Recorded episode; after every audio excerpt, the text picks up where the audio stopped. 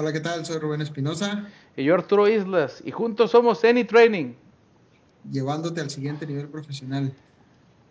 Muchas gracias a todos amigos por acompañarnos nuevamente en este, en este podcast, el episodio número 20. Ya 20, eh, ya 20. Exactamente, sin, sin, sin planearlo demasiado, o más bien, pues no sentimos el tiempo, bueno, en lo particular no, no sentí el tiempo de, del podcast número uno al, a este. Digo, que, que, que, tú, que sí tuvo su tiempo, por ejemplo, ese, este podcast que fue el jueves 18 de julio es del 2019, ¿no? Es, es, es del año pasado. Sí. Y ya después tuvimos un, un, ahí una pausa en lo que lo, lo, lo pensamos más, lo estructuramos más gracias a los amigos, a nuestros compañeros y profesionistas, eh, clientes que incluso hasta nos dieron retro, ¿no? En, nuestro mismo podcast, la verdad que muy agradecidos.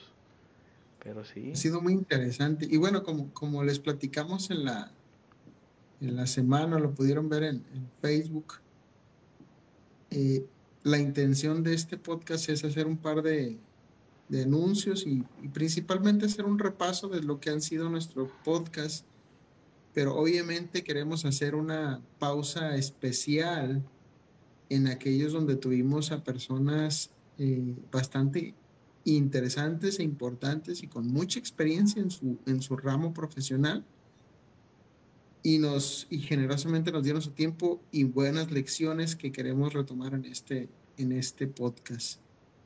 Entonces, en aquel primer podcast, si mal no recuerdo, eh, más bien además de recordarlo, este, pues, nos dimos a la tarea de escucharlos nuevamente y ver cómo fuimos progresando. Ha sido muy interesante, muy eh, divertido volvernos a escuchar y darnos cuenta de lo que hemos crecido de alguna u otra manera haciendo podcast. Y al principio pues era básicamente platicar y cuál es la historia de Any Training, el primer podcast, donde hablábamos sobre eh, cuál era nuestro giro, qué es lo que pretendíamos en el podcast, etcétera. ¿Cómo lo ves? Pues precisamente esto que mencionas, Carlos, eh, yo creo que, bueno, en esa ocasión me tocó de una otra manera entrevistarte a ti. la, la, parte, yo creo que la parte más importante que resaltar es, nos animamos, nos lanzamos, porque como en algún momento lo hemos dicho, pues las cosas no son perfectas, pero son perfectibles, ¿no? Pues así al ruedo nos aventamos como saliera y pues hemos avanzado y hemos, hemos crecido bastante. Tú lo mencionas, ¿no? Lo que hemos visto y yo creo que pues, pues es bonito, ¿no? Es bonito esa remembranza de, de, lo, de, cómo empezamos a, ahorita, ¿no? Pues, pues, pues a darle, mijo. Vamos a darle. El, es el podcast número uno, fue, presentamos la compañía, ¿no? Como tal, te entrevistamos y nos dimos cuenta que es perfectible, ¿no?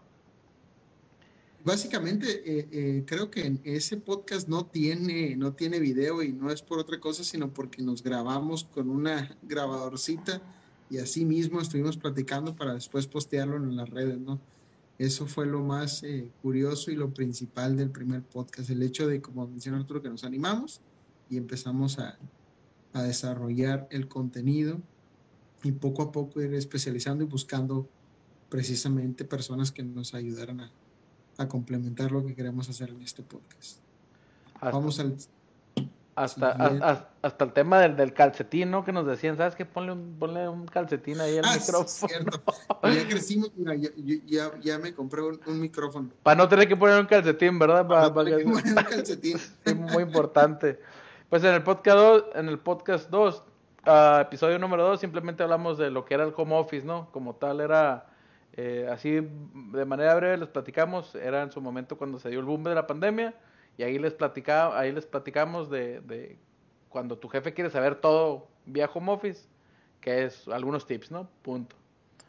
Sí, básicamente porque en, cuando recién inició la pandemia y empezaron a todos a trabajar remotamente, eh, era muy constante al inicio, sobre todo, que eran junta tras junta, tras junta, tras junta, eh, durante todo ese proceso. Entonces, básicamente resaltar ese periodo de transición entre que estábamos eh, en oficina y ahora estamos desde casa. Y muchos jefes empezaron a relajar incluso. Ya ahorita las juntas en general de las personas con quienes he platicado ya no son tan frecuentes, ya no son tan insistentes, ya se ha relajado un poco, porque obviamente se dieron resultados y en ese sentido pues da la oportunidad. Entonces al principio ese como micromanagement a nivel virtual este, se daba al inicio. Entonces cómo transicionar y cómo poder combinar ese home office y ese, esta, esta nueva realidad básicamente platicamos un poquito sobre lo que investigamos en ese entonces del home office, de lo que había y lo que se estaba dando durante la pandemia, ¿no? Que para este punto, pues ya, ya más de, yo creo que ya todas las personas que hacen home office ya tienen incluso hasta mejores recomendaciones que hacer, no sé si es. Eso es buena. Como, como tal, después, eh, como que te quedaste con la idea de, ¿sabes qué? Pues ya me entrevistaste tú a mí, ahora yo te entrevisto a ti.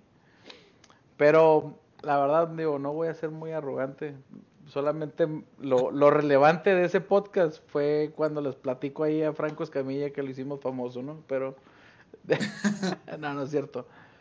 tengo, tengo, pendiente, tengo pendiente cortar ese pedacito, cortar ese pedacito y mandárselo.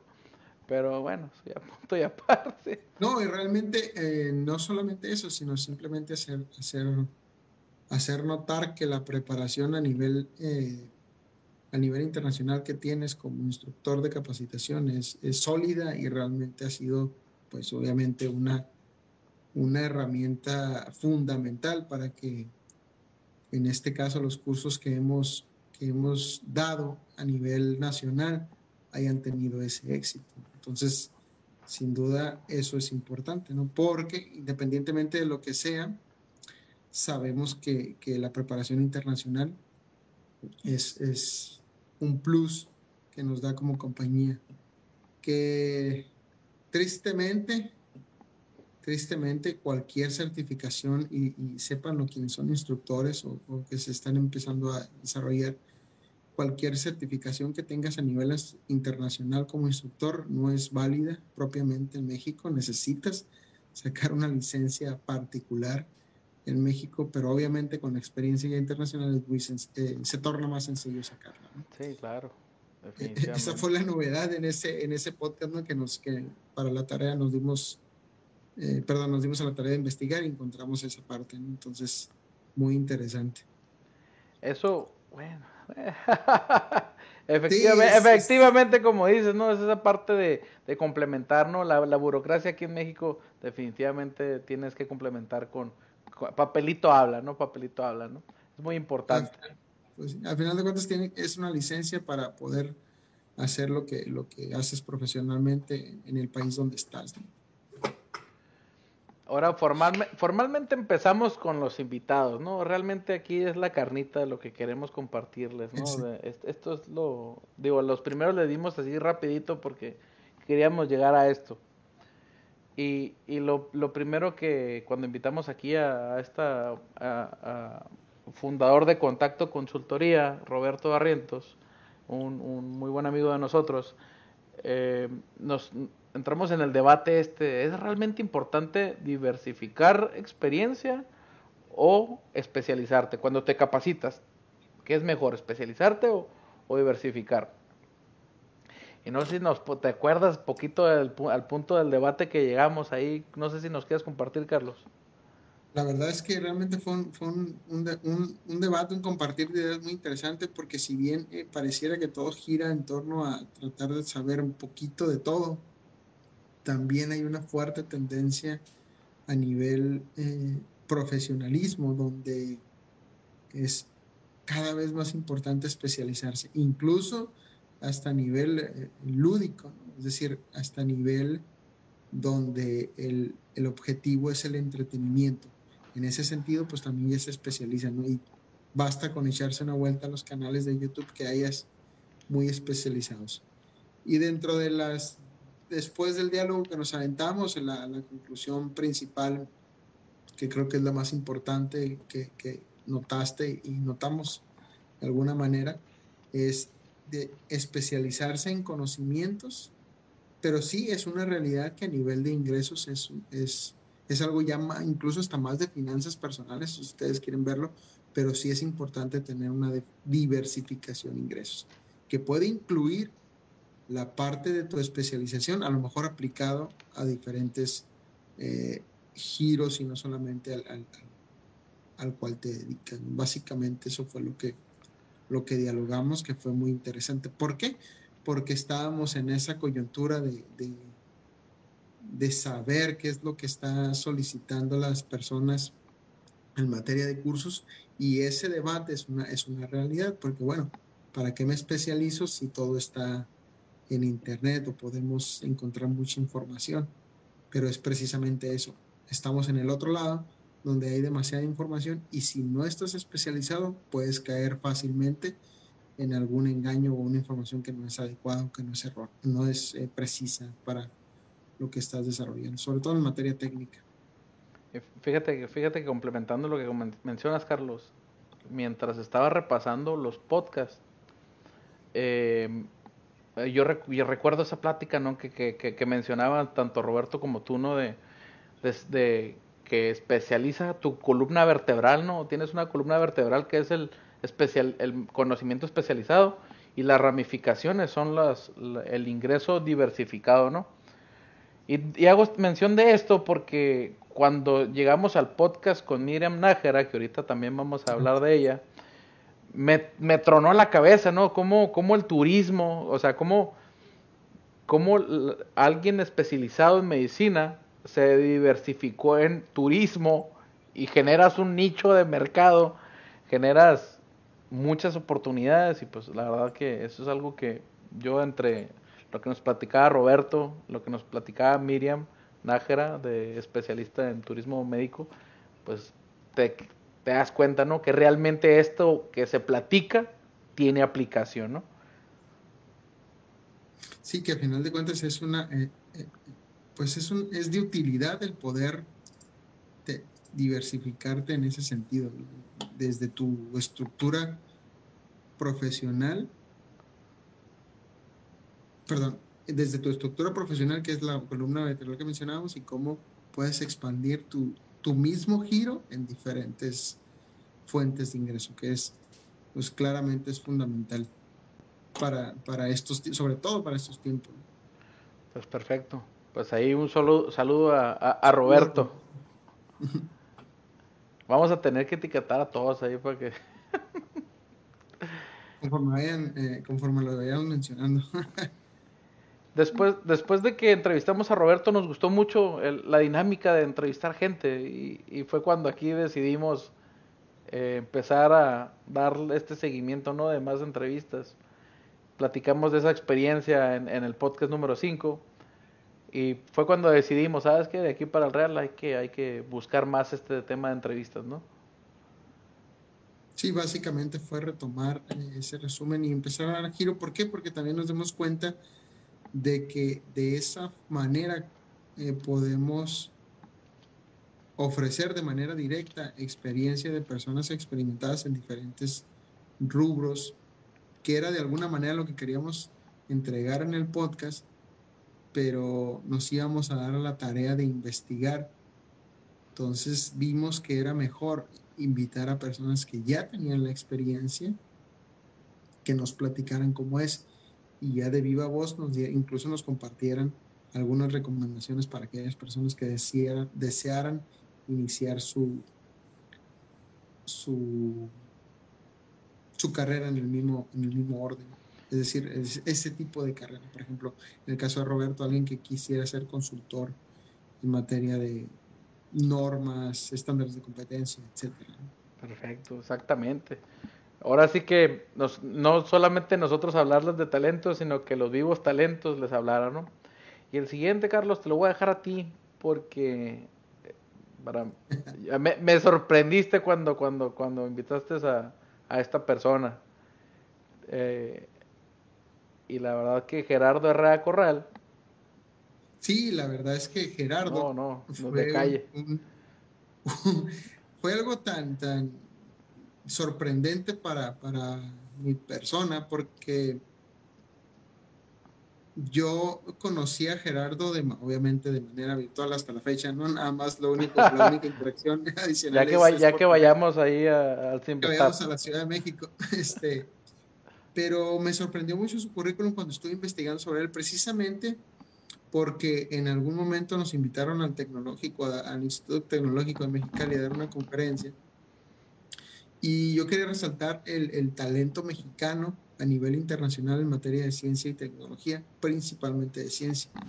Y Gerardo, Gerardo fue el, el, nombre que empecé a escuchar constantemente en diferentes conferencias y postulados y, y en ese momento, no te echo mentira, estamos hablando de, de un año antes incluso de, invitarlo al podcast, que empecé a escucharlo y investigar para su maestría, para, perdón, para la, la conferencia. Eh, lo busqué en Facebook y lo agregué y y me, me, ahora sí que me agregó como su amigo en Facebook. Y cuando estábamos con eso del podcast, dije, la ciencia ha sido un, algo fundamental en, nuestra carrera, pues somos, somos ingenieros ambos, ¿no? Entonces... No hay para dónde ser. ajá, literal nomás digo, le voy a mandar un mensajito a ver si, a ver si pega, y sí pegó en ese momento, no te, no te he hecho mentiras, en 10 minutos o menos nos pusimos de acuerdo para qué día, a qué hora y todo. Y yo así como que chin, pensé que me iba a batear o pensé que me iba a dejar en vista ¿no? la clásica, porque pues es una persona sumamente ocupada y realmente con un montón de nivel este, académico. Y esa entrevista fue un lujo, la verdad es que no tiene desperdicio por todo lo que nos compartía Gerardo y toda la paciencia que nos tuvo, porque incluso recuerdo que para iniciar tuvimos algunos problemas técnicos y, y paciencia ahí nos estuvo eh, platicando, o sea, realmente eh, fue muy generoso con su tiempo en, esa, en, esa, en ese podcast, ¿no? Definitivamente. ¿Y qué aprendimos? Pues aquí, esa parte, eh, pues te, te, te, la voy a dejar porque sé que, que, por la forma en la que se dio el, podcast, la, la, el impacto que tuvo, que tuvo particularmente en lo que comentabas, fue, fue fundamental. Realmente fue un, excelente podcast para, para mi gusto. Definitivamente, definitivamente. La verdad, desde que nos preparamos para la entrevista, yo ya estaba fascinado con todo lo que le íbamos a preguntar, ¿no? Eh, número uno, digo, con él la verdad, dos puntos muy importantes. Número uno, me acuerdo que le hicimos una pregunta de, oye, ¿y cómo está el tema de la competencia ahí entre todos los países en el colisionador de hadrones? Y su respuesta me encantó, me dijo, en el momento que entiendes el objetivo final, que hay un fin mayor que tú, la competencia se vuelve algo disciplinado. Y, y, pues simplemente pues nos ajustamos y ya. A fin de cuentas sí, somos humanos, la pasión, la, la, la energía de que te, obviamente como científicos también uno se, se acelera y todo, pero una vez que entienden ese objetivo final, la competencia se vuelve disciplinada, yo me quedé, Dios mío, o sea, lo que es estar en otro nivel, digo, a mí no me ha tocado estar en la parte científica y que te comparte ese tipo de cosas, o sea, poder extrapolarlo a otras, a otras cosas, ¿no? Y número dos, cuando le preguntamos eh, respecto a la recomendación que le tenía para los, para los nuevos jóvenes que, que querían dedicarse a la ciencia, dice que el mayor obstáculo es el miedo, ¿no? si, si no, si, si el miedo no fuera un factor decisivo en la competencia, pues cada quien en las Olimpiadas decide mandar su, su resultado. Ah, yo corrí tanta velocidad. Ah, yo lancé la bala tan lejos. Pero pues obviamente, obviamente en el momento crucial, pues te entra el miedito, te, te entra la ansiedad y simplemente ese puede llegar a ser tu obstáculo. No necesitas ser el más talentoso, solamente necesitas tener esa capacidad de aventarte en ese momento y es lo que nos comentaba él, ¿no? ¿Sabes qué? Pues yo simplemente quería estar en este proyecto, me lancé. Quería estar en este proyecto, me lancé. Y yo digo, Dios mío, o sea, muy, muy buena plática que tuvimos con él. Sí, y lo importante de estar, lo que mencionó varias veces, recuerdo, la frontera del conocimiento, donde están sucediendo las cosas. Y para eso obviamente se necesita esa preparación donde qué es lo qué es lo nuevo que se ha descubierto en materia de física teórica, ¿no? Y ahí vas, ¿no? En su momento fue el bosón de Higgs y después ahorita están con, con creo que buscando la, bueno, la verdad ni, ni, ni, exactamente en este momento, pero sí recuerdo que era muy, que siempre fue una constante en su carrera profesional el estar en el límite, es decir, estar en la frontera donde están sucediendo las cosas nuevas. Entonces, y nos invitaba a todos y cada uno precisamente a eso, ¿no? Pues anímate, aviéntate y si quieres estar en, la, donde, en donde está la frontera de las cosas, la ciencia, particularmente la física, es una, es una buena opción. Y, y nos, y miraba con, con, porque recuerdo también platicamos sobre cómo miraba la juventud en ese sentido, que pareciera tener menos interés en la ciencia, pero curiosamente es todo lo contrario, ¿no? Cada vez hay más jóvenes, más talentosos que realmente buscan profundizar en, en, ciencias y, y, muy motivado porque digamos que ese paso de estafeta va a ser, va a ser muy, muy fructífero para las siguientes generaciones. Muy interesante. Efectivamente. Efectivamente, estar en la frontera del conocimiento. Por otra parte, Mariana, Mariana Albaina, ¿no? Es, es ese contacto, ese, ese contacto, esa, esa entrevista, perdón, fue muy interesante porque hemos visto, bueno, desde hace por allá el 2012, ¿no es cierto? 13 más o menos, nos había yo investigado acerca de los roles de Belvin para, para el tema del desarrollo organizacional o el trabajo en equipo. Y en ese entonces recuerdo que solicité información y demás. Entonces, Mariana perdón, Marian, fue, fue la persona que me contestó en aquel entonces. Entonces, pasado el tiempo, no, me di cuenta de que este, este desarrollo de los roles de Berlín se fue más, más global, más intenso. Y por eso decidí invitarla, porque nosotros traemos el, el tema del modelo DISC para nuestros equipos de alto desempeño, para los cursos, para la mayoría de nuestras metodologías y vemos que, que los roles de Belvin era un siguiente paso.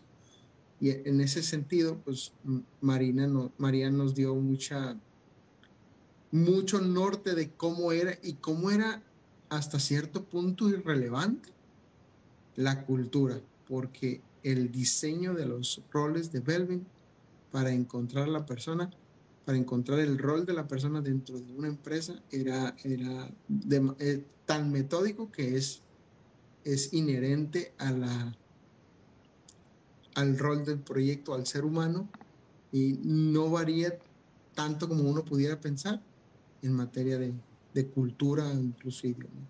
Nos platicó un par de proyectos en Asia, unos proyectos en España, otros en Latinoamérica, otros acá en Estados Unidos, y nos comentaba cómo era igual la metodología, igual en materia de resultados. Fíjate, de, definitivamente coincido contigo en esta parte que nos compartió de, del cómo tú te consideras tener ciertas fortalezas en equipo y cómo te consideran los demás, desde tu personalidad, la parte cultural, todo esto coincide, ¿no? Pero para serte honesto, ¿sabes cuál fue la cosa que más se me quedó de, de esta entrevista, de este podcast? Su atención, su atención que tenía para escuchar la pregunta que nosotros le hacíamos. Y si hacíamos una pregunta mal estructurada o que pudiera, tergiversar lo que ella dijo en una, en una respuesta anterior, volvía a estructurar la premisa o establecer la premisa y de ahí contestaba, ¿no?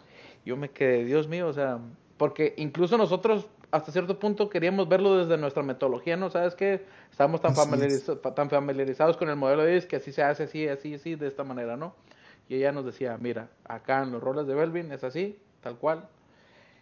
Y a raíz de eso se me quedó esa, se me quedó esa maña, ¿no? Definitivamente se me quedó esa, aprendí el hecho de siempre que vayas a entrevistar a alguien o que vayas a tener este, ¿cómo se llama? Pimponeo de ideas, el poder establecer o estructurar la premisa como tú quieres que, en base a lo que tú quieres decir, y de ahí sobre ahí contesta, yo dije, Dios mío, esa habilidad que tenía, o sea, era, era impresionante, ¿no? yo, yo con eso me quedé definitivamente. Pues una, una, eh, es correcto, fíjate, no, no, lo no, lo había mencionado, pero, pero bueno, no lo había mencionado hasta este momento, pero realmente también el crecer en, en el podcast, incluso también es haber crecido como, como entrevistadores en el sentido de poder ser concretos, de tratar de ser resumidos para poder hacer una buena pregunta, que saque información y, y que no, y no, no tardarnos tanto en, formular la pregunta para poder aprovechar el tiempo con el entrevistado, ¿no? Porque al principio nos pasaba mucho eso. Sí, también. eso es cierto. Eso, eso se hizo muy, son muchas cosas las que hemos aprendido y entre esas está, esa parte, ¿no? De cómo, cómo entrevistar y, y, bueno, fuimos creciendo. También esa fue una entrevista muy, muy agradable porque Mariana es, eh, ella está en España, entonces pues eh, concretar los horarios fueron, fue muy interesante también. Y, y, la apertura también desde el principio se concretó rápidamente y, generosa, generosa nos dio su, su tiempo. ¿no? Exactamente, exactamente. Después um, pasamos a Carolina Islas. Para aquellos que se preguntan por qué se apellida igual que yo, es, es una familiar mía, es una prima que yo aprecio mucho. Sin embargo, ella es la fundadora de Escuela de Guiones de Baja California. Ella definitivamente pues ha trabajado mucho apoyando a la gente a, escribir sus guiones, ya sea para alguna parte de marketing o ya sea para alguna parte artística de, de, de alguien que quiera hacer una historia, ¿no? Lo que así de manera breve lo, que definitivamente nos impactó, o por lo menos a mí me impactó mucho es la, esto que nos platicaba del camino del héroe, ¿no? Cómo, cómo el héroe, y no solamente en la historia, sino, sino también en nuestra vida personal, cómo ya sea que escapamos de algo, detenemos algo, ganamos algo o recuperamos algo, eso es un cambio externo, ¿no? Pero siempre que hay ese cambio externo, hay un cambio interno en, nuestra manera de pensar, en nuestras creencias, en nuestra ideología, no sé cómo lo quieran llamar. Y, me acuerdo mucho que nos platicaba eso de, ¿sabes qué? Pues eso, siempre nosotros esperamos ver en una película esa, ese camino del héroe, pero pues a veces el aplicarlo también a nosotros, ¿no? Cuando nosotros pasamos por uno de estos cambios externos, cómo nos afectan de manera interna, ya sea para bien o para mal.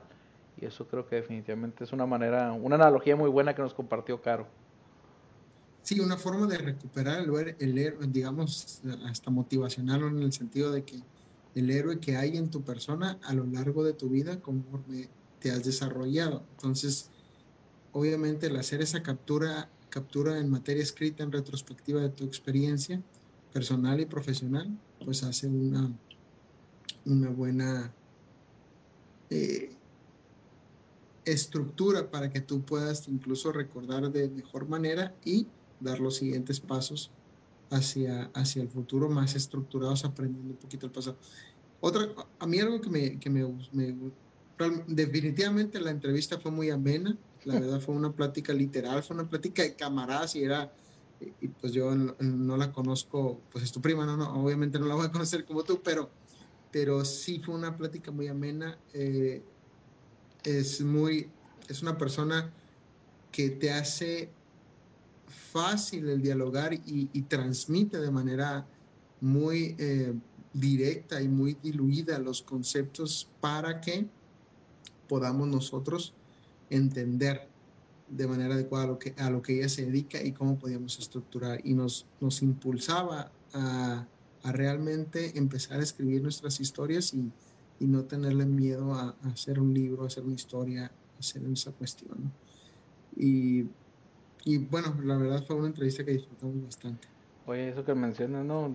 Ella, ella fue quien nos motivó, nos empujó a, a esto que vamos a trabajar sobre el libro, ¿no? Ya viéntense a hacer el, escribir el libro muy importante.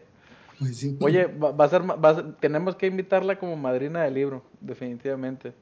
Sí, de hecho, eh, pues precisamente ah, dentro de la, preparación para la entrevista platicamos acerca del proyecto, de la información que tenemos, la investigación que hemos hecho y todo como lo tenemos ya estructurado, que, que pues precisamente es nada más ponerlo ya en papel, en estructura para, para poder generar el, el libro metodológico que tenemos en mente. Exactamente. De ahí pasamos al podcast 9, que realmente fue, fue un resumen de lo que vimos con, con, con Mariana Albaina, ¿no? Realmente es, hicimos este contraste entre la metodología que nosotros manejamos aquí, el modelo DISC, contra los roles de, que, que, roles de Belvin. Definitivamente consideramos que es un siguiente paso al que nosotros vamos a aspirar para eh, seguir dando más herramientas a nuestros clientes. Eh, no sé si te algo quieras que agregar de este podcast. Realmente es, es, es, profundizamos un poquito más para aquellos que quieren eh, entender un poquito más la metodología, lo que aprendimos con Marian y lo que nosotros estamos manejando, de tal manera de proyección para, como bien dijiste, el futuro de, nuestros, de nuestros perfiles y nuestros cursos. Exactamente. Después, hablamos de cómo la situación del COVID ha hecho que algunos escalafones se muevan. Mm, como tal, no voy a profundizar en este podcast porque es parte de lo que vimos en este podcast. También lo vamos a comentar en otro podcast que tuvimos con Alejandra Carrasco. Así que ahorita más les, les platico más a detalle de eso. No sé si tú quieres agregar algo, Carlos, pero en realidad es parte de lo que vimos vimos con Alejandra, ¿no? Digo, también, ahora sí fue como el resumen adelantado, ¿no? Así es. Después en el, en el podcast número 11 con Tania, Tania Reyes, que generosamente nos, nos también nos dio su tiempo, ella es eh, program manager, y dentro de lo que, eh, lo que me gustó que me gustó su que era, fue muy genuina en el sentido de que nos platicó toda su experiencia, sus frustraciones, sus, sus, sus, aventuras al momento de empezar a trabajar, este, cómo inició en la industria textil y cómo dio el giro hacia la industria automotriz, en la parte de producción, cómo, cómo entró de lleno ya como programa manager. Y particularmente lo que, nos, lo que me, lo que me dejó este, eh, impactado de cierta forma es la capacidad de, de, negociación que debe tener una persona que se dedica al programa manager. ¿Por qué? porque la, bueno, la capacidad de negociación, la visibilidad de todos los procesos, es decir, no va a ser experto en todas las cosas, pero sí tiene que tener visibilidad de todos los procesos por los cuales tiene que pasar cada uno de los integrantes del equipo para que ese proyecto llegue a buen término y pues obviamente este, estar con las personalidades y estar negociando y estar buscando de alguna u otra manera poder llevar ese proyecto hacia adelante. Pero otra cuestión que se me hizo muy interesante, muy particular, que en estos tiempos es totalmente distinto, fueron los obstáculos que ella presentó como, como mujer en un ambiente de, principalmente de varones dentro de la industria. Fue algo muy particular que, que al estarla escuchando nuevamente en el podcast, son cosas que, que en su momento eran hasta pues normales, pero ahora nos damos cuenta que era totalmente inaceptable, ¿no? Entonces, ese reto que ella, que esos retos que ella fue, fue, fue brincando, incluso los, los consejos que nos compartió que le daban y todo eso, iban muy alineados a eso. Entonces, se me hizo muy interesante esa, esa perspectiva y cómo ahora, pues definitivamente y afortunadamente las cosas son diferentes. Definitivamente. Yo, yo lo que sí recuerdo eh, muy importante que nos compartía Tania era esto, o sea, va, va junto con pegado con lo que mencionas, ¿no? Cómo ella tuvo que aprender cuál era su estilo de liderazgo para en base a eso poder ajustarse a los otros estilos de liderazgo y trabajar en equipo, ¿no? Porque sabía que a veces se tenía que poner con Sansón a las patadas con algunos que no se dejaban, ¿no? Por el simple hecho de, de que era una es una industria pesada en la que trabaja ella pero a fin de cuentas cómo logró sobresalir y cómo sigue sobresaliendo, ¿no? Los proyectos que nos platicaba, la verdad que impresionante, impresionante. Muy bueno, muchas, muy generosa también con su tiempo. Exactamente. Después seguimos con Alejandra Carrasco.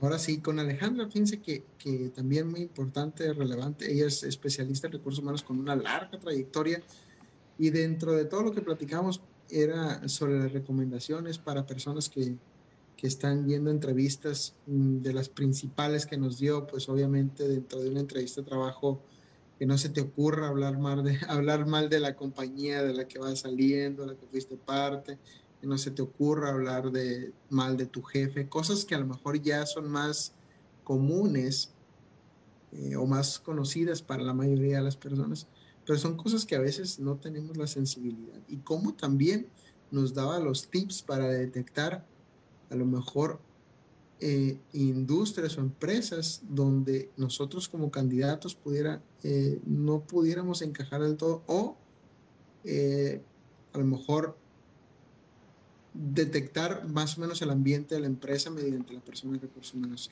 Porque nos platicaba un par de historias donde incluso la, la persona de recursos humanos puede estar hablando mal de la compañía, o sea, cosas que no pareciera pero suceden. ¿Y qué hacer como candidato? Pues de manera polite, redirigir la entrevista.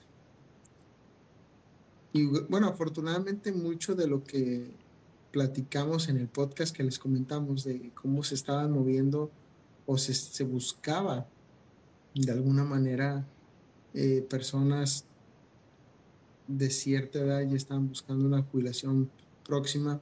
Ella nos mencionaba algo muy puntual en ese momento, decir, bueno, realmente no se está específicamente, no se está trabajando en ese momento, pero sí las personas que ya tienen su, su tiempo, pues de alguna manera están siendo más cuidadosas con, con todo lo que, pues por contagios y, demás, ¿no? Pero eh, el movernos, el, el, cambiarnos de industria, empezar a que, a que se muevan todos los los organigramas, pues es algo que va a suceder, aunado a la competencia que, que se viene por posiblemente la, una cantidad fuerte de desempleo, ¿no? Pero realmente eh, nos platicó un par de historias de, entrevistas eh, que nos salieron que chistosas, pero, pero son, son aventuras que ella como, como persona experta en recursos humanos, pues nos fue compartiendo algo que quisiera agregar de eso que me quedó muy plasmado es, o sea, generalmente batallas a veces para que gente se adapte a tu cultura de empresa, ¿no? Si traen malas mañas o si traen eh, malas, vamos, no, no vamos a decir malas mañas, sorry por la palabra, vamos a decir malas prácticas. Y todas, o traen áreas de oportunidad. Que eso es lo que generalmente nos, nos, nos topamos la mayoría, ¿no? A la hora de, de, contratar. Pero lo que me sorprendió mucho que, que, comentaba Alejandra es, te puedes encontrar todo lo contrario. Alguien que tiene tan tatuada la, la marca de la empresa anterior de la que venía, que le resulta difícil poderse adaptarse aquí a, a la nueva compañía. Y uno tiene, e, e, eso incluso nosotros como consultores, eh, pocas veces lo recomendamos, ¿no? O sea, digo, recomendamos el hecho de, ¿sabes qué? Oye, si, si es una empresa a la que te gusta, aplica, ¿no? Pero si no es una empresa que no te gusta, pues obviamente para qué estás aplicando, eso, eso es lo, lo que las recomendaciones, recomendaciones que siempre hacemos. Pero hacer esa introspectiva de, de, a ver, realmente me quiero mover, estoy a gusto en esta cultura, esta cultura donde estoy es lo que realmente se alinea a mí. Antes de aplicar otro vacante, pues nosotros, nosotros, ya cuando llegan los clientes con nosotros, ya es porque ya están buscando otro trabajo, no, no, no, no pasan por nosotros en el proceso de, oye, me, quiero, me, me quiero cambiar, no me quiero cambiar. Pero fue curioso, ¿no? Me, me llamó mucho la atención ese tema. ¿Qué será si, a ver, si no nos caiga algún cliente que, está indeciso, ¿no? Ya sabemos por lo menos por dónde orientarlo. Y fíjate que en ese sentido también es, era importante porque muchas veces la persona que ya tiene mucha, a lo mejor, experiencia o tiempo en la compañía en la que está, de origen, digamos, llega al nuevo, al nuevo ambiente y no sé si te tocó en algún momento, pero en lo personal sí me, tocó a mí. Eh, compañeros que venían de otra, de otra empresa y decían, no, pues es que allá, y es que allá, y es que allá, y es que allá, y es como estar con tu novia hablando de tu, de tu ex, ¿no? Entonces, era muy... Eh, es que allá en Sinaloa está más chilo. sí. No, no es cierto. Pues. Este, entonces, ese tipo de recomendaciones fueron las que, las que nos dio adicionalmente que, que nos parecieron importantes, relevantes retomar y mencionar, tener esa, esa prudencia y ese cuidado. Exactamente. Vamos con Luis Barosa. Luis Barosa. esa, esa, entrevista fue una de las más divertidas también porque pues también, eh, ahora sí que afortunadamente, o más bien, ¿cómo decirlo? Eh, la personalidad de Luis es muy, es muy abierta, muy carismática, muy muy generosa también con su tiempo y sus retroalimentaciones y nos dio mucha alegría porque también nos conocíamos de hace tiempo. Y e igual, fíjate que con él cuando lo, decidí este, contactarlo para, para eh, que nos invitara, para invitarlo, perdón, a la entrevista fue particularmente por esas interacciones que habíamos tenido anteriormente, pero principalmente por una experiencia particular que él tuvo. Y, y de verdad, no la pensó, ahora sí que al igual que Gerardo, generosamente nos eh, eh, le mandé la entrevista de Gerardo y le mandé otra, eh, también la de, la de Alejandra, para que las viera y viera de cómo iba la, la dinámica. Y, y, pues generosamente en el momento este, aceptó y bueno, pues la verdad es que bien agradecido. Fue una entrevista que, que nos dejó muy satisfechos porque fue muy dinámica. Lo que, lo que nos dejó de aprendizaje, Luis, es precisamente el empeño, el empeño en el caso de la industria a estar buscando la oportunidad de crecer mediante proyectos. Es decir, tienes un proyecto en tu empresa, termínalo y haz otro, termínalo y haz otro además de tu trabajo, para que puedas, eh, para que puedas demostrar que tienes esas capacidades, sobre todo si tu objetivo es, es ir creciendo en el escalefón o es ir conociendo más la compañía y demás. Entonces era una constante de proyectos que él nos platicaba y nos decía cómo su estilo de liderazgo tendía, nos platicó una historia muy simpática dentro de su maestría, ¿no? Como, como un liderazgo, digamos, muy envuelto en su equipo de trabajo, pero no en el sentido, no, no al estilo micromanagement, sino un estilo de, envoltura donde de alguna manera abraza al equipo y tratar de apoyarlos lo más que se pueda, Como un papá protector en el sentido de que no te vayas a caer porque no te des en la torre, Pero, pero nos platica eso, incluso también nos compartía las experiencias que tiene con los ingenieros jóvenes, de cómo los impulsa a que ellos presenten. Él ahorita tiene un puesto directivo, entonces sabe el estrés del ingeniero y bueno, pues tú eres el, tú eres el bueno del proyecto, no hay nadie que sepa más, de tú, más que tú de este proyecto, tú preséntalo, tú aviéntate, tú dale, lo estás haciendo bien. Y cómo impulsa él a su, a su equipo para que precisamente eh, eh, aprenda, ¿no? aprenda a presentar, aprenda a dar los, los indicadores principales de un proyecto y, pues básicamente los impulsa a crecer y eso es algo que nos, que nos, nos dejó con, muy buen sabor de boca. Precisamente, precisamente. Y para mí, para mí fue una sorpresa cuando, cuando decidiste invitarlo al podcast, porque recuerdo que yo de 26 años, cuando estaba formándome allá en la certificación está allá en Holanda, a mí, no, a mí no, nada más me mandaron una semana a Holanda, ¿no? Y yo ya estaba soñado, ¿no?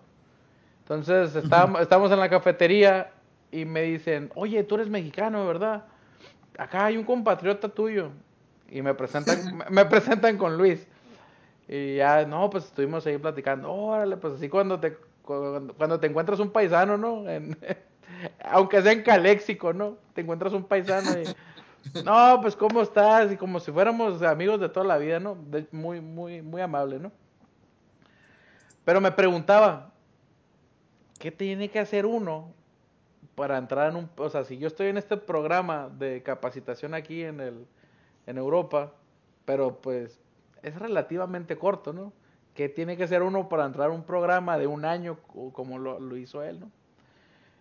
Y pues ahora sí que preguntas que yo tenía desde aquel entonces, pues las pude hacer hasta ahorita en el, en el, en el podcast, ¿no? en ese podcast. En ese podcast. Para no profundizar mucho, a resumidas cuentas, definitivamente también eh, comparto eso, ¿no? El tema de la disposición a terminé un proyecto y estoy dispuesto para otro y más. Tú dime y yo estoy ahí, ¿no? Y dos, el, el prepararte, prepararte, prepararte, pero no solamente técnicamente, sino eso que nos comentaba de hasta de política te tienes que preparar. Si ah, quieres, si quieres hablar con los directivos y quieres tener ese tema de conversación, tienes que prepararte hasta de política y de economía, de tal manera que cuando se presenten esas pláticas, el que tú necesites tener esas habilidades sociales de poder, pues, codiarte con los grandes, si quieres llegar a ser grande, pues esa parte es algo necesario, ¿no? Definitivamente es algo que, también se nos quedó mucho de, Luis.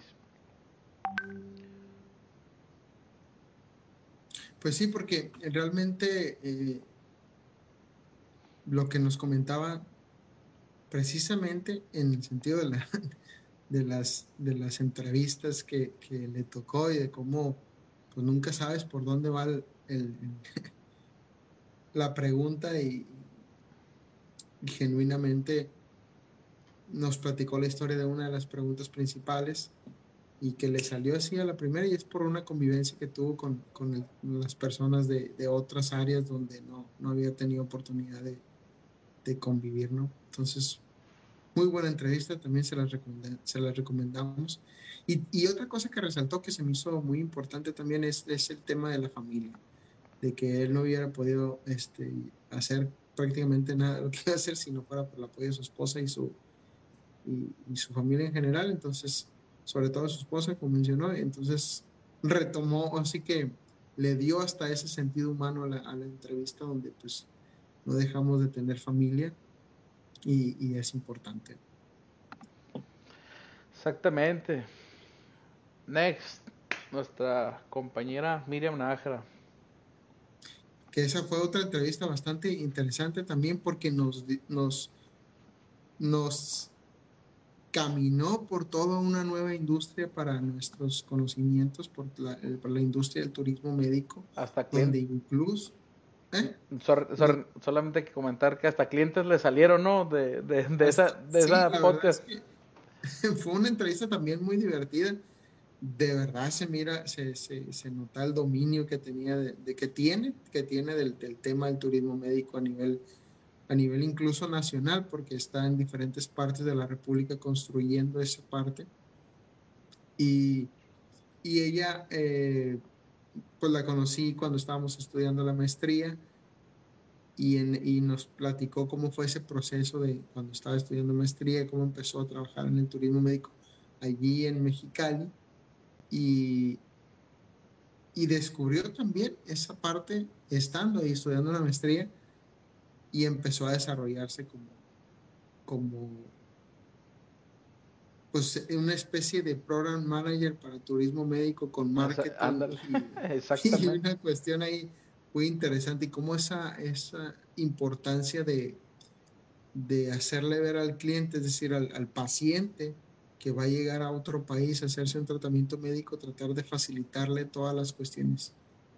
Eh, poderle hacer una buena aclaración de los procedimientos, de cómo son en su país y cómo son en este otro país al que llega, la calidad, el tema de los precios, el tema de todo eso, incluso las cuestiones legales, pues nos platica, platicaba y que tenía que agarrarse las tres, prácticamente las tres constituciones, ¿no? la de Estados Unidos, la la de México y empezar a hacer comparativos, ¿no? Muy, muy, muy, muy enriquecedora esa entrevista también.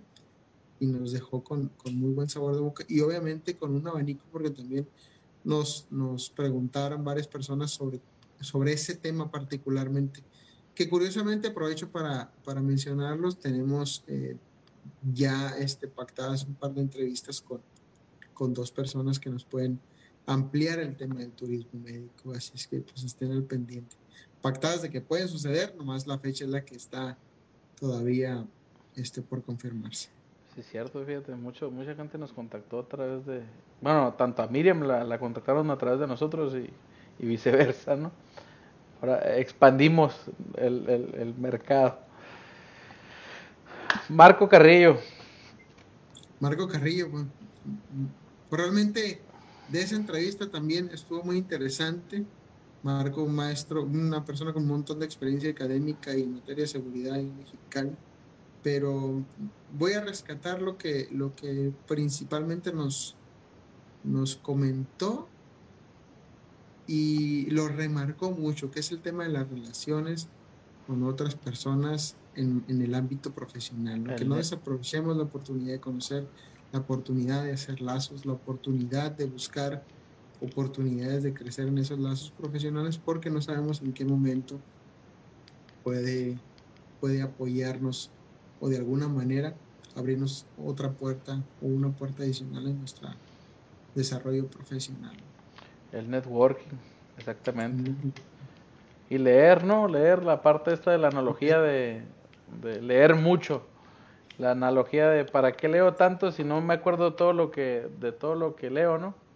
Pero decía, ¿no? ¿Sabes qué? Pues, pues, imagínate si tú agarras un colador y agarras agua y agua con ese colador, pues la, realmente no vas a retener mucho, pero después de un tiempo va a quedar bien pulido el colador con tanta, con tanta eh, pasada del agua, ¿no? Pues de igual manera la lectura sirve para, para pulir ese, ese cerebro, esas mentes. Definitivamente es un muy buen consejo que nos da Marco, ¿no? Alguien que también fue para mí un boom que me tronó la cabeza así impresionante porque me abrió el panorama fue Rocío Norzagaray. Y es que ella está, número uno, dos, así de manera sencilla, las dos cosas que me dejó es, número uno, un nicho súper ultra especializado y saber cómo elegir tus batallas. Esas dos cosas, así yo cuando las textualizó yo me quedé, por eso está donde está. Por eso está donde está. O sea, es un nicho muy especializado y saber elegir, sus batallas. Definitivamente, eso fue la.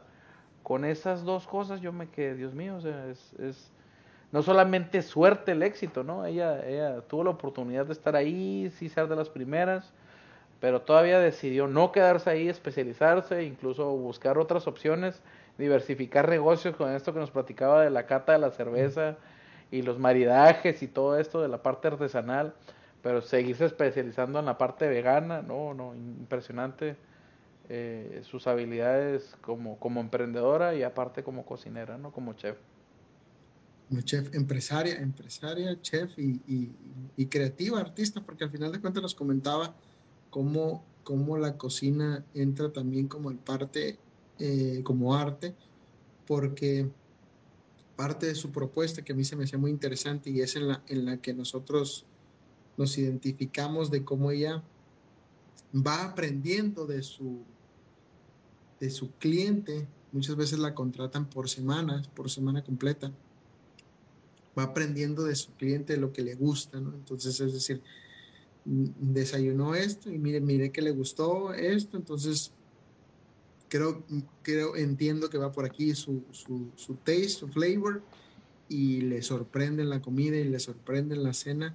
Y nos identificamos porque es como que un traje a la medida en el sentido eh, de, de, comida, gourmet, y pues como nosotros también hacemos ese esfuerzo de, de, de aprender de nuestros clientes lo que más necesitan para poder entregar una buena, un buen curso de capacitación específico de lo que, de lo que ellos necesitan, un traje a la medida a nivel de, de capacitación.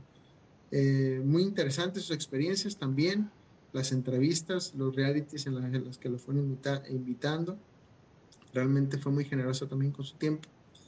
Y, y sin duda, el tesón, el tesón, la perseverancia, el estar, estar, estar ahí luchando contra viento y marea, así que contra viento y marea, porque vive en Playa del Carmen, este, ya logró posicionarse en, en, donde está ahorita, ¿no? Compitiéndole con multinacionales, este, ella sola. Entonces, eh, sin duda una, una, una entrevista también muy agradable. Exactamente, no, no tiene desperdicio alguno esa, esa entrevista. Uno de, de, los grandes que nos tocó también en esta temporada. Sí, muy generoso, muy generoso también. Con él sí, sí tomamos un poquito más de tiempo en, en, en calendarizar una, una entrevista porque, entre otras cosas, pues gran parte de su, de su chamba es académica y pues es de muchas entrevistas y de mucha cuestión ahí de organizarse con tiempo. Director del Instituto Acton para, para, Argentina, se está expandiendo a nivel Latinoamérica, un académico este, realmente muy bien preparado, pero sobre todo responde incluso también, obviamente, a un, a un interés este, particular sobre, sobre la filosofía, donde él nos comentaba cómo, cómo incluso eh, la filosofía nos puede, eh, nos puede ayudar, más bien nos ayuda constantemente a tomar decisiones, a buscar ser mejores personas, incluso nos ayudó a identificar un, un, un, un anteproceso ¿no? a, nuestro, a, nuestro, a nuestro proceso de, de, consultoría donde, bueno, vamos, a, vamos pensando más en la persona, más en la parte humana. Y la verdad es que esa entrevista también fue para mí muy satisfactoria por simplemente la apertura. La apertura de Gabriel fue genial. La primera me dice, no, ¿sabes qué? Y, y, lo dice casi en todas sus entrevistas. Lo peor que te puede pasar es que te diga, te, te respondo mañana, te respondo después. Y sí, literalmente después nos, responde, nos respondió y pues eh, eh, platicamos ahí este, más o menos como un mes, un mes de antelación para poder organizar la entrevista. Y y una de las preguntas que le hicimos, que se me quedó muy, muy grabada y es algo, pues de alguna manera, es un reto bastante, bastante fuerte porque nos decía, le preguntamos cómo motivar a los jóvenes, ¿no? Desde la adolescencia a estudiar filosofía, a interesarse por la filosofía y lo que nos dijo fue, este, aléjalos del sistema educativo, ¿no? O sea, déjalos que, que, que, que su curiosidad los vaya eh, desarrollando, condúcelos y demás. fue muy tajante, se me sorprendió mucho porque él, él es un académico, es un docente de, de, toda la vida, ¿no? Entonces nos dio la, la respuesta al revés ¿no? que, de lo que esperaba. Y, y, ya nos explica por qué, ¿no? ¿Por qué, por qué es así, ¿no? Porque la naturaleza del ser humano, porque todos somos, por qué todos somos filósofos y, y cómo es que empezamos a mostrar interés en la filosofía en la medida en la que nos nos trasciende o nos, vaya, nos involucramos en las decisiones que tomamos en la vida, ¿no? de cómo vemos la, nuestra existencia. Muy buena entrevista. Muy buena entrevista. Yo agregando un poquito lo así lo, lo, lo, que se me quedó, tanto lo escuché de ti como de él, esta frase que dice, ¿no? No se ocupa saber para opinar, sino opinar para saber. Y se me quedó tan marcada porque en un principio te da la, te da la ligera sospecha de que cualquier ignorante podría opinar y oye, pues y es tip y va contrario contra lo que nos, nos enseñan en la vida, ¿no? Si no, si no sabes, no opines. O sea, casi todo el mundo nos dice eso, ¿no? Pero el trasfondo que hay detrás de eso, cuando nos, nos explicó por qué para él es más importante el, el, el opinar para saber y es esa apertura al diálogo, a que si no tienes esa apertura al diálogo, pues ¿cómo vas a saber? ¿Cómo vas a aprender? Y definitivamente fue algo que, Dios mío, o sea, voy a, voy a confesar, empecé a dar clases en, en la Politécnica y, y, le fusilé la frase, ¿no? Definitivamente. Sí, claro, ¿cómo no? eh, voy, voy, a confesar, definitivamente ahora con mis alumnos, yo, tal cual les dije, ¿no? Eh, aquí la apertura al diálogo es, ayuda mucho al aprendizaje y obviamente pues no se ocupa saber para opinar, sino opinar para saber y pues ah, han sido participativos así que ha funcionado. Que suave, sí, también una de sus frases, una que me, que me gusta mucho, dice, pueden estar en desacuerdo conmigo en todo, incluso en esto último, en lo que dice, dije, ¿no? En el sentido de que tiene un sentido pedagógico, decía, porque él no es autoridad de nada, ¿no? Entonces, lo único es a la hora que, que, pregunten, pues yo respondo y les voy conduciendo, ¿no? Y en materia filosófica, pues obviamente las preguntas son las que hacen complicada la clase, ¿no? Entonces, la verdad es que en ese sentido es, es, igual muy generoso, se define a sí mismo como marciano por, por tanto por corriente filosófica como por, por su personalidad y demás, pero, pero muy generoso con su tiempo y, pues la verdad es que nos, nos, nos me agradó mucho esa entrevista, en particular en lo personal, ahora sí que en lo personal la he visto otras dos o tres veces y, y, y en, lo, en lo general para nuestro, para el pod, para nuestra compañía, pues también fue, fue muy nutrida. Exactamente. Penúltimo, nuestro compañero Jaime Dávila, director de Dávila y Asociados y experto en propiedad intelectual.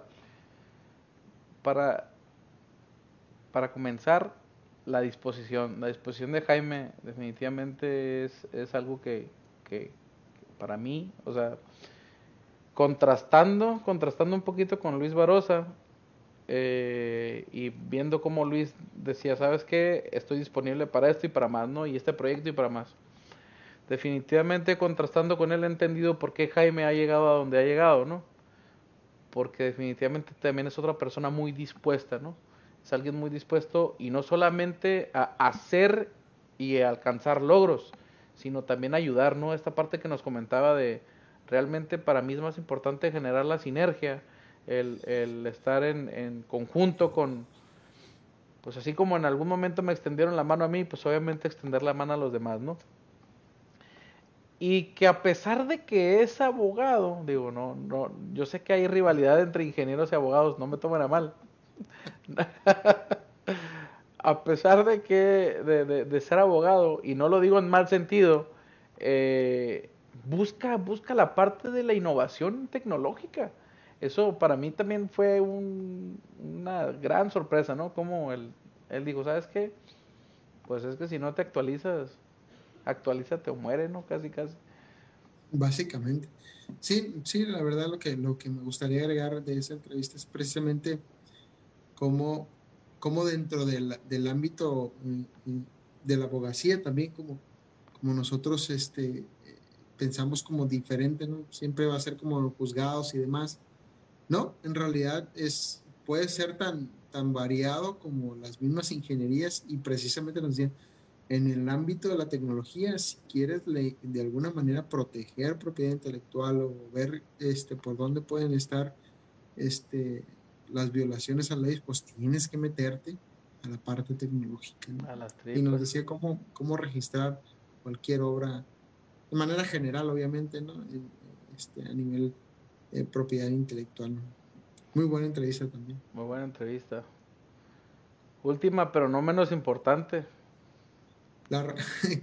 casi, casi la razón por la cual empezamos a entrevistar gente.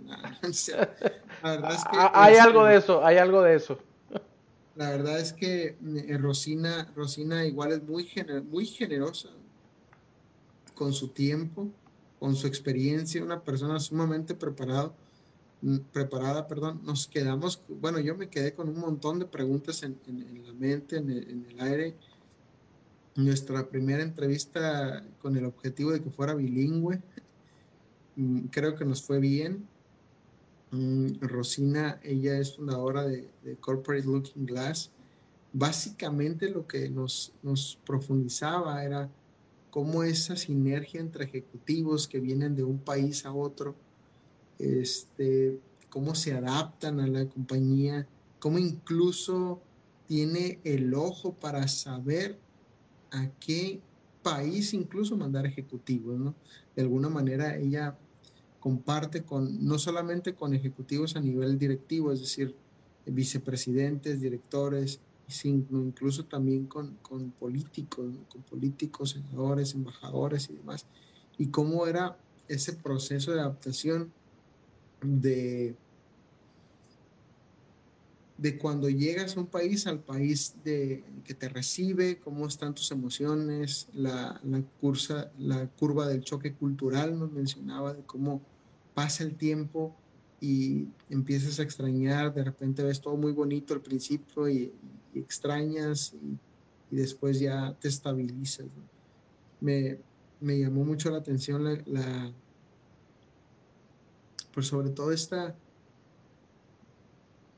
este nivel que tiene a nivel global, en el sentido de que nos platicaba de sus de la experiencia con los de Bélgica, con, la persona que envió a Brasil, con la persona que envió a Tailandia, y cómo los ayudaba y los acompañaba, ese ojo clínico. La verdad fue una entrevista también que no tiene desperdicio.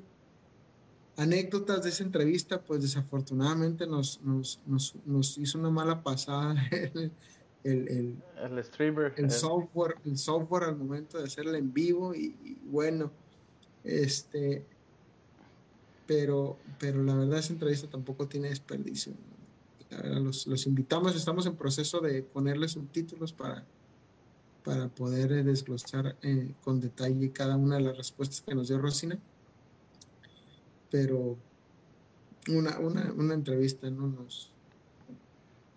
bueno, yo estaba definitivamente coincido, Carlos. Eh, para mí esta entrevista lo que más me, me dio ese choque, eh, ese choque mental, es esa experiencia donde nos decía, le preguntabas, le preguntábamos, ¿por qué empezaste o por qué fundaste The Corporate Looking Glass? Y decía, pues mira, pues yo era la instructora de los instructores de otra compañía. Y estuve así de perder una, una licitación, o lo que es equivalente a una licitación, solamente por ser yo comparado contra lo que era esa compañía. A pesar de que yo era la instructora de sus instructores, le iban a dar el trabajo a alguien más. Por el hecho del posicionamiento. Y, y, para nosotros ahora sí que definitivamente ha sido una de las, de las cosas medulares por las cuales hemos empezado esta compañía, ¿no? Adicional a esto que comentaba de, pues tendrán mucha inteligencia técnica y, y muchas, mucha capacidad racional y coeficiente intelectual los que llegan acá, pero habrá algunos que no tienen esa eh, inteligencia emocional para, para sobrellevar este proceso cultural. Y es ahí donde yo les ayudo. Y te quedas, Dios mío, o sea, pues ahora sí que hay negocio para todo, ¿no? Definitivamente, definitivamente, hay negocio para todo.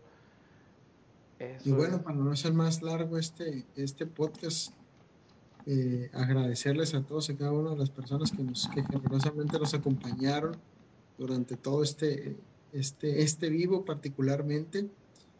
Y sobre todo las que nos han acompañado en los diferentes podcasts, buscaremos en lo siguiente tratar de hacerlos más cortos, menos, menos de una hora, porque porque notamos que eso es una, es una limitante, obviamente tenerte, tener tu atención más de una hora es complicado, pero, pero realmente en la mayoría de los podcasts, salvo cuestiones técnicas, no hay desperdicio, es decir, en algunos eh, nos, se nos complicaron algunas cuestiones, pero en general muy bien. Y obviamente los anuncios para la siguiente temporada pues es, eh, primero que nada, vamos a espaciar un poco más eh, los podcasts. También nos dimos cuenta que es un reto tener, una, tener un entrevistado por mes, sobre todo en la calidad de entrevistados que queremos ofrecerles, por las agendas y por el hecho de la pandemia, obviamente, están más saturadas la agenda para cuestiones virtuales. Entonces, buscamos, eh, vamos a buscar espaciarlos cada, cada 15 días otro cambio que, se dieron cuenta, obviamente, es, que ahora los vamos a transmitir los días lunes por, por diferentes cuestiones. La principal es tema de logística y, de acomodo de horarios para que eh, para poder estar disponibles los dos para poder compartir este con ustedes a nuestros invitados y como ustedes están viendo también de las novedades que fuimos implementando, pues es el formato. eh, la presentación. Vamos a tratar de seguir eh, colocando una presentación que puedan ver con las notas que vamos haciendo con cada uno de los invitados para que puedan a lo mejor si en algún momento lo ven después o en ese momento tomarle un screenshot y guardar la nota o hacer la misma nota que nosotros estamos haciendo, copiarla.